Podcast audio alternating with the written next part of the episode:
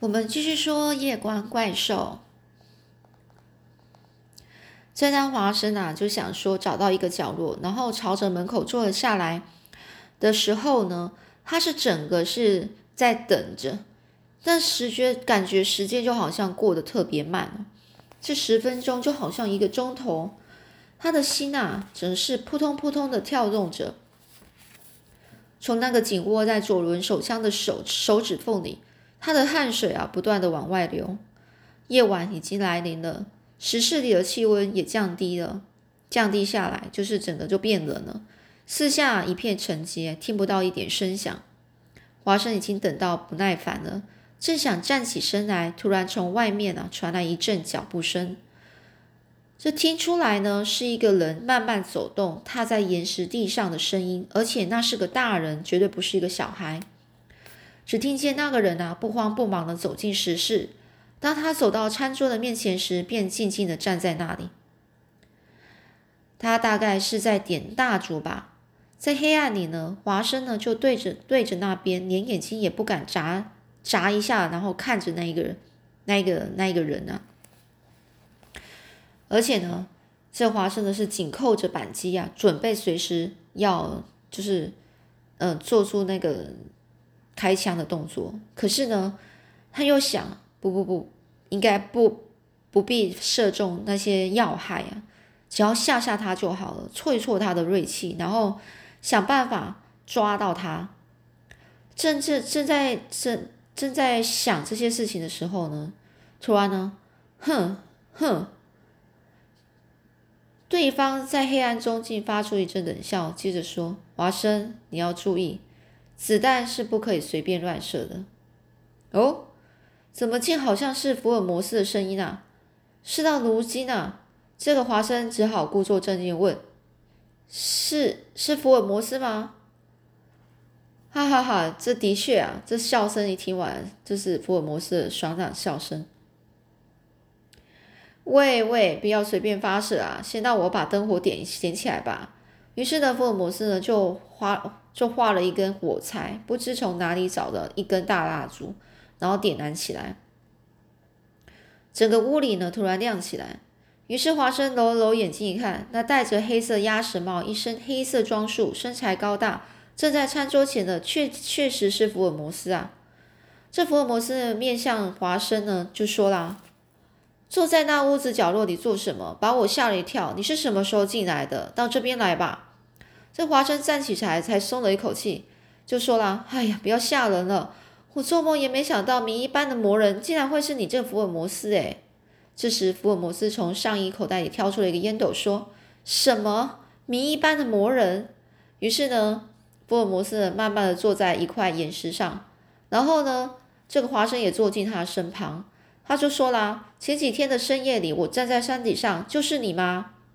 这个华生就试着问他。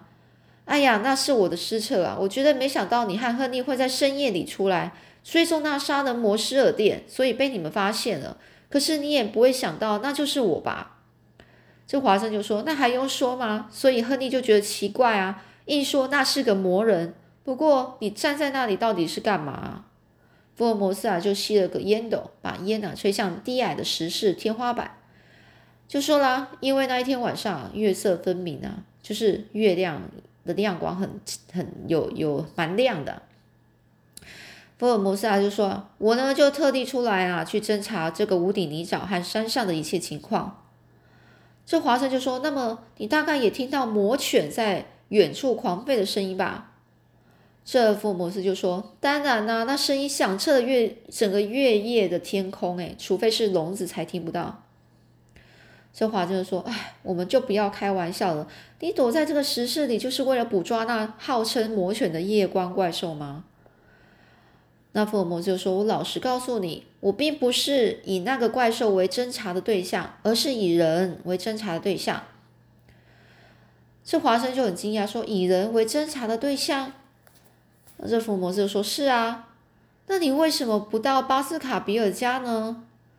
那福尔摩就说啊，我如果到那里去就被对方知道了，就会提高警觉，这样反而对我们侦查工作是很不利的。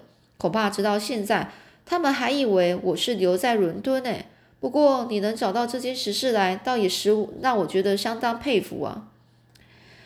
这华生就说：“你就不要捧我啦，我是从望远镜里面发现的。哎，我猜的一点都不错，也没错。当我看看到那被早晨的太阳照着发亮的东西时，我就想到那是望远镜了。”这福尔摩斯就这样说啊。这华生医生是医生就说了：“有一个背着背包的少年才是真正的线索，那是什么人呢？”这福尔摩斯就说：“你忘记啦。”在我们的培格路寓所，你也曾看过他两次啊？真的吗？我怎么不记得了？哎，他就是和其他一些少年一块来来的，你怎么不记得他呢？哎，是啦是啦，我想起来了，那就是培格路少年秘密侦探团里的一个嘛。这华生就想，凡是看过《深夜疑案》那本书的读者都会记得，在培格路一带有六个十四或十五岁的少年。组织了一个少年秘密侦探团，一旦有什么案件发生，他们就会为这个福尔摩斯到处奔走，刺探情报。这一次，其中的一个就是跟随着福尔摩斯来的，这就是魔人魔人跟这个怪少年的本来面目啊！为了这个意外的发现，我简直把自己啊弄得整个是目瞪口呆了。但是呢，还有一个尚未出现、还没出现的原型，谜一般的中心人物，正如福尔摩斯刚才所说的。对方不是兽，而是人，野兽。他说对方不是野兽，而是人啊。那那一个人是谁呀？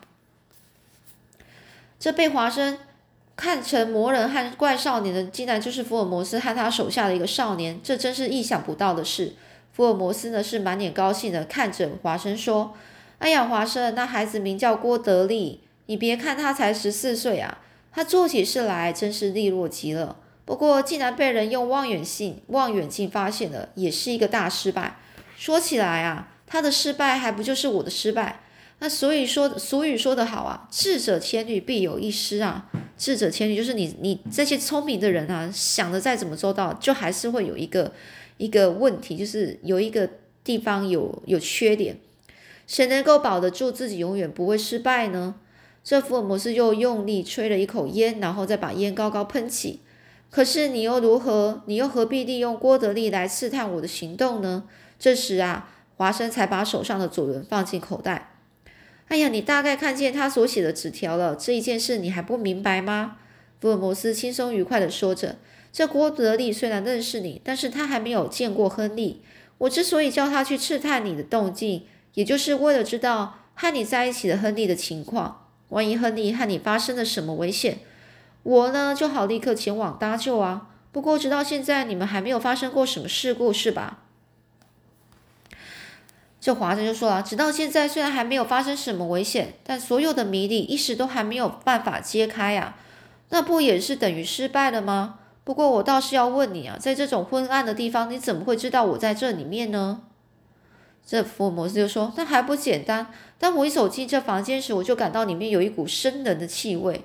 连忙就弯下腰啊，向里面走去，但但是我立刻就直觉感到，就有一股破人的那种杀气潜伏在我身边。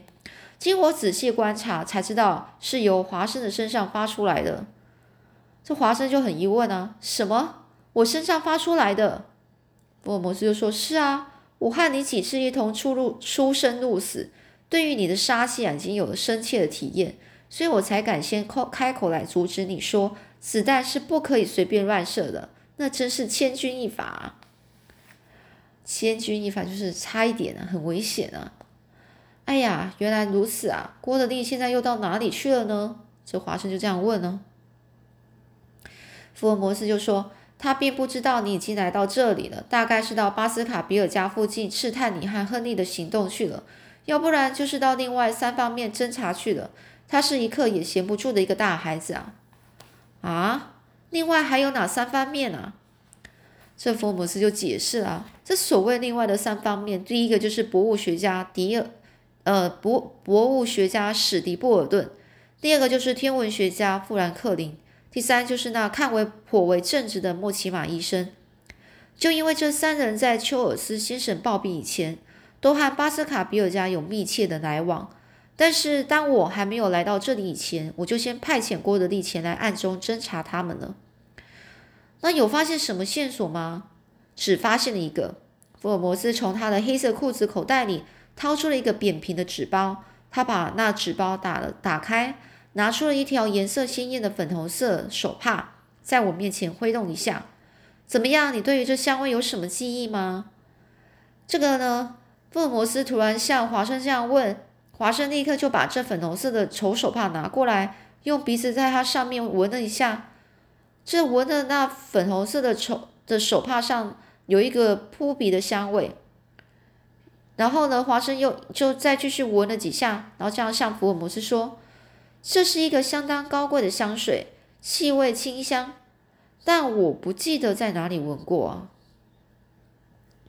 福尔摩斯呢，却笑着说：“哎呀，你曾经闻过一次了，那是什么时候啊？在哪里？”这福尔摩斯就说了：“就是用报纸上的印刷字所拼成那怪那封怪信啊，留在那个信封上的一股香水气味，就和这手帕上的是同一种气味。这就像你说的，那是一个高贵的香水。哦，是吗？”可是这条手帕你是怎么到手的呢？福尔摩斯就说了：“那是少年侦探郭德利昨天晚上在博物学家史迪布尔顿住家附近呢，暗中看守的时候，看见从里面走出一个年轻貌美的小姐所带着的。啊，那位小姐我认识的，她是史迪波尔顿的妹妹贝利尔。啊，贝利尔，你也认识她啊？”郭德利就是跟踪在贝利尔的后面，向村子里走去。当贝利尔走到十字路口，在鱼店买鱼的时候，就从他手提包里掉了这个粉红色手帕。当郭德利捡到这条手帕之后，本来想追上去送还给他，可是又想，说不定在这条手帕上发现了什么线索，所以就把他送到我这里来了。这真是一个重大线索，竟然被十四岁的孩子发现了。哦，那么你就判断出用报纸上的印刷字拼成信寄给亨利的是贝利尔小姐所做的吗？当然啦，这个史迪布尔顿一家人向来就和巴斯卡比尔家来往非常密切。对于亨利马上就要要来做这个巴斯卡比尔家新主人事情，贝蒂尔小姐一定是由她哥哥那听到的，所以才背着背着她的哥哥寄给亨利一封善意的忠告信。但是为了避避免被人发现，竟然用报纸上剪下一次拼成，然后再用左手故意在信封上写出那些拙劣的字体，倒也是用心良苦啊。这时候呢，这个华生就说了：“你还不知道吧？有一次啊，这个我和贝利尔小姐在路上不期而遇，就不不想不期而就是撞，就是没有，就刚好遇见了。”这个贝利尔就把我呢认错成这个亨利，然后一本正经的告诉我说：“我劝你还是回去吧，赶快回到伦敦，越快越好。这样子，我们再从那封忠告的怪信来印证。可见贝利尔小姐一定早就知道有一个人，但不知道是谁想要来谋杀亨利。”这福尔摩斯就说：“对，所以说这条粉红色手帕上的香味，正是揭开这个谜的重大关键了。可是福尔摩斯，这想要害害谋害亨利的人啊，到底是谁呢？难道这个福尔摩斯已经把握住这谜的中心人物给找到了吗？嗯，然后呢，这个华盛顿继继续追问福尔摩斯啊。”就说，我一定要很要很快的把这个人啊查明逮捕，也许就在这两天以内了。福尔摩斯呢斩钉截铁的就这样说啊。哦，所以前面呢就是说，这个华生的认为说，哦，这到底呢是谁要谋害亨利啊？然后呢，他又问福尔摩斯啊，是不是呢？已经，他那个福尔摩斯呢，已经，呃，掌握住这个这个谋害的人的谋害的人的呢，啊，结果，然后接接下来呢，这个福尔摩斯就说，他也很快的就会查明的，可能就这几天就就会查到，到底杀害这些想要谋谋害亨利的到底是谁呀？但就在这时候呢，突然从外面传来一声“哎呀”的奇怪叫声。震动了整个石室啊！那的确是一个非常可怕的叫喊声。福尔摩斯和我呢，很惊讶的互看了一眼，而他呢，马马上呢就吹熄了蜡烛，站起身来，出去看看。说着呢，就很快速的走向门口。华生也从后面跟了上去。那是什么声音啊？怎么怎么再也听不见了？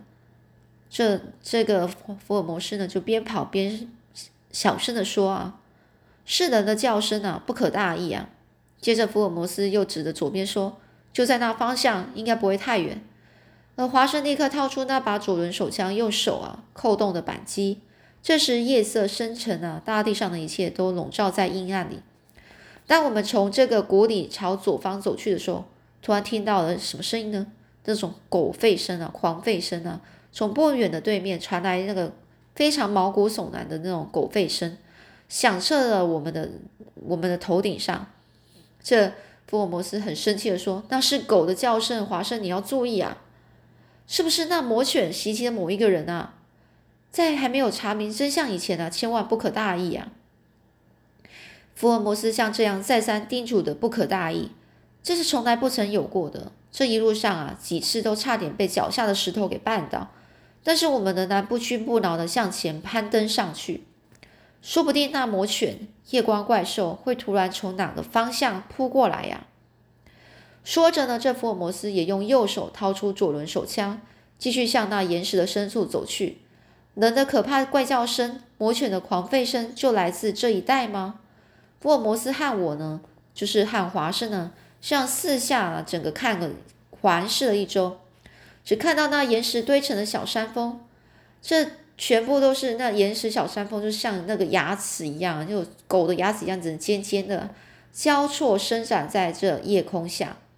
上一次呢，福尔摩斯站立的地方是在哪一边来着呢？这华生正仰起头来探望的时候，在找，这身旁的福尔摩斯就突然说：“啊，就在那边啊！”他一边说着，就向右边啊跑过去。只见在高高的悬崖下面有一个黑黑的东西倒卧在那里，是人。福尔摩斯和华生呢就走上前去看，那是从悬崖上刀在冲掉下来的，大概是撞到岩石上，脖子已经折断了，头是埋在胸部下，倒在地上，连动也不动了。唉，已经死了。这福尔摩斯呢一边摇动他的手，一边说。突然，福尔摩斯又大声说：“华生，你看他身上衣服。”啊！这个时候呢，华生向那折断脖子的尸体看了一眼，不禁全身颤抖的说：“是亨利耶，福尔摩斯是亨利。”这全部一袭肮脏的浅咖啡色外套，那是亨利初次到培格路我们寓所来的时候所穿的衣服啊。由于过度的惊慌和悲愤啊，这华生呢是喘着气向福尔摩斯说：“啊，糟了糟了！如果是我是和我一起来的就好了。”装。刚好冒险的这很爱冒险的亨利，发觉我不在时，一定是独自一个人追了来，结果遭到暗恶徒的暗暗算啊！这福尔摩斯深深叹了一口气，说：“一切委托我们、信任我们的亨利，竟然遭到恶徒的毒手，这真是我们无可挽回的最大失败啊！”和我相处，就是和华生相处，如同好友般的亨利，他的尸体竟然在我的脚下。哦，这就是这样讲啊，真是使我非常的难过。我们默默的待了一会儿，还是华生首先呢，就是还是我首先开口说，我们在石室里所听到的怪声音，大概就是亨利的声音吧。眼前再也没有别人了，不是他还有谁呢？这福尔摩斯声音啊，也显得非常的凄凉啊。那是绝望和恐怖的叫声，他被那魔犬追赶到无法逃避的场所，大声喊叫后。才从这个从从这个上面的这断崖跳了下来，撞到在下面的岩石上，导致这个脖子最折断了。最遗憾的是，当场就气绝了，就是已经当场就死了。而那追赶着他的魔犬从山山顶上看着尸体，于是才那般狂犬狂吠不已。这样看来，亨利的尸体并没有被咬到，但是那狂那魔犬到哪里去了呢？一定是当他来到亨利的尸体身旁时，发现亨利早就死亡，才又掉头回到自己常躲藏的无底泥沼去吧。因为这个狗的生性啊，是不咬已经死去的尸体的。唉，人死不能复生啊！这真是我们一生中最大的失败。现在我们只好把这尸体先抬到石室里去，等通知他的家属之后再设法运回去吧。光是我们两个路程那么远，也无法，也没有什么办法了。这也只好这么做了。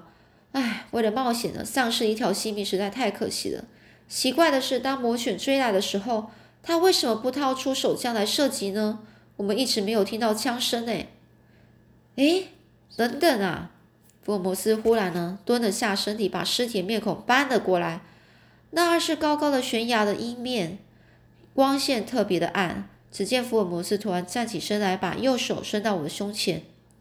华生，我们来握手。啊，这是干嘛？华生就这样问。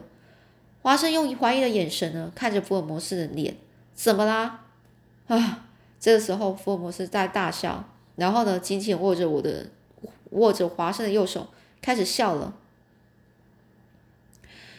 然后就说：“这尸体啊，不是亨利的。”这时候呢，华生就就很惊讶，哈？福尔摩斯就说：“这个人他嘴上留有胡须，我记得亨利并没有啊。”哦，华生就这样讲。于是呢，他那个华生呢就松开福尔摩斯的手。然后呢，弯下身子啊，从旁看那尸体的样子。由于光线实在太暗，看不清楚，所以这尸体到底是谁的呢？好啦，那我们下次再继续说喽。